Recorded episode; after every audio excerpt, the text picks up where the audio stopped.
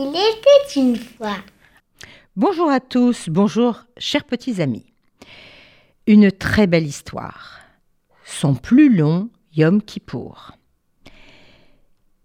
En Union soviétique, avant les années 1990, euh, les filles étaient obligées de travailler pour le Parti communiste. La jeune Sarah fut ainsi affectée à une usine de verre, et là, elle apprit à mélanger le sable avec divers composants, puis à placer des plaques de verre euh, dans de larges récipients portés à une très haute température euh, dans un four qui était plutôt une fournaise. Très, très difficile travail. Et elle devait se présenter au travail tous les jours, sans exception. Et ceci était vérifié grâce à un registre dans lequel chacun devait pointer Malheur à celui qui manquait sans une excuse valable. Seulement, Sarah ne travaillait pas le Shabbat. Et elle fut vite repérée par les responsables du parti et on lui fit subir toutes sortes de vexations sous prétexte que elle était un parasite. On la traîna devant des comités pour répondre à de véritables interrogatoires et tenter de lui faire signer des documents accusant les autres. Et évidemment, il a fallu qu'elle travaille Shabbat. Mais Sarah affirmait fermement qu'elle n'était pas victime d'un lavage de cerveau et que d'aucune manière on ne parviendrait à la faire changer d'avis. Donc elle s'efforçait par tous les moyens de respecter Shabbat en secret. Une fois, le commissaire chargé de l'affaire avouée devint si furieux qui lui lança à la figure le premier objet qui lui tomba sous la main, un lourd support en marbre posé sur son bureau. Il avait si bien visé que la pauvre Sarah porta toute sa vie une longue balafre sur son front. C'était terrible. Le pire, c'était à l'approche de Yom Kippour. Sarah ne savait plus que faire pour respecter le jour le plus saint de l'année. Le nombre de juifs qui avaient tenté de ne pas travailler ce jour-là avait été sévèrement et même cruellement puni.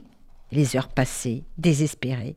Sarah décida de se rendre à l'infirmerie et de prétendre qu'elle était malade, mais il n'était pas dupe. En vain. Les médecins découvrirent bien vite sa véritable intention, et furieux, ils la menacèrent de l'envoyer euh, en Sibérie pour ses bêtises, disait-il. Ceux qui refusent de travailler, ce sont des parasites, et donc ils vont en Sibérie. Elle retourna le cœur brisé à son atelier de verre. Comment pourrait-elle échapper à cette épreuve? Il devait bien exister une solution. Dieu devait l'aider d'une manière ou d'une autre. Et c'est alors qu'elle s'aperçut oh, que la manche de son tablier était imbibée de sang. Perdue dans ses pensées, elle ne s'était même pas aperçue qu'elle avait heurté un tesson de bouteille et que le sang giclait de la longueur de son bras. Ah Quel bonheur Ah bah oui, au lieu de se plaindre, elle ne réalisait même pas qu'elle souffrait. Elle était contente, elle avait une vraie blessure. D'ailleurs, une blessure impressionnante. Et donc, elle retourna à l'infirmerie, en dissimulant autant que possible sa joie. Les médecins qui l'avaient examinée juste avant n'étaient plus là, et on lui affecta une femme médecin qui s'occupait d'elle gentiment, celle-là, et avec dévouement elle parvint enfin, après vraiment des efforts, à arrêter l'hémorragie. C'était une grave blessure. Et elle la recouvrait d'un bandage. Cette femme, chaleureuse et maternelle, chercha aussi à atténuer sa douleur et aussi la peine de cette patiente. Elle lui proposa des médicaments, mais Sarah refusa. Elle lui proposa un verre de lait chaud, un verre de lait chaud, qu'elle refusa. Et Sarah était de plus en plus pâle et le médecin la supplia de boire pour recouvrer un peu de couleur. Vous avez perdu beaucoup de sang, mademoiselle. Et Sarah se contenta de hocher la tête et de répondre non, Yom Kippour, non, pas possible de manger, d'avaler quoi que ce soit. Cela dura longtemps. Et puis, le médecin décida de fermer la porte. Elle emmena Sarah dans un petit bureau, non sans avoir vérifié que personne ne les voyait. Dans une pièce brûlait une bougie de vingt-quatre heures. Moi aussi je suis juive, murmura-t-elle. Et moi aussi je tente de respecter Yom Kippour de mon mieux.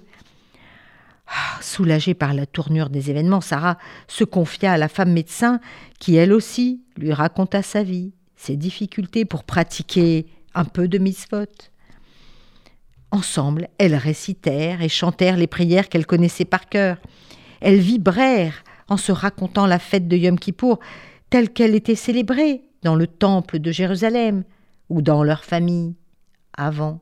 Comme la pureté et la sainteté étaient palpables à cette époque. Ah, quand tout cela pourra-t-il revenir? À la venue du Machiar Mais une lame coulait sur leurs joues.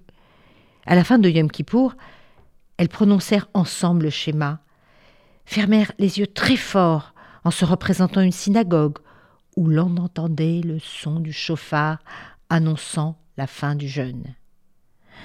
Sarah se remit bien vite de cette mésaventure. Pour elle, tout ceci avait été un véritable miracle. Bien des années plus tard, quand grand-mère Sarah me raconta cette histoire, moi, une de ses nombreuses petites enfants, elle rappela la gentillesse de cette femme et cette longue journée, ce long kippour passé ensemble dans ce bureau, et des larmes coulaient encore sur ses joues.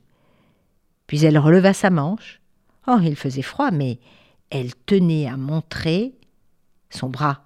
Regarde, le long de son bras, une cicatrice d'une vingtaine de centimètres, attestait de sa volonté de respecter Yom Kippour, même sous l'effroyable tyrannie soviétique, même sous l'effroyable tyrannie de n'importe quel tyran. Cela avait été son plus long Yom Kippour, celui qui resta gravé sur son bras tout au long de sa vie. Et voici que pour nous, il restera gravé toujours dans notre mémoire. Voici une très belle histoire tirée de la newsletter des Chabad que l'on remercie pour leur dévouement. Au revoir à tous.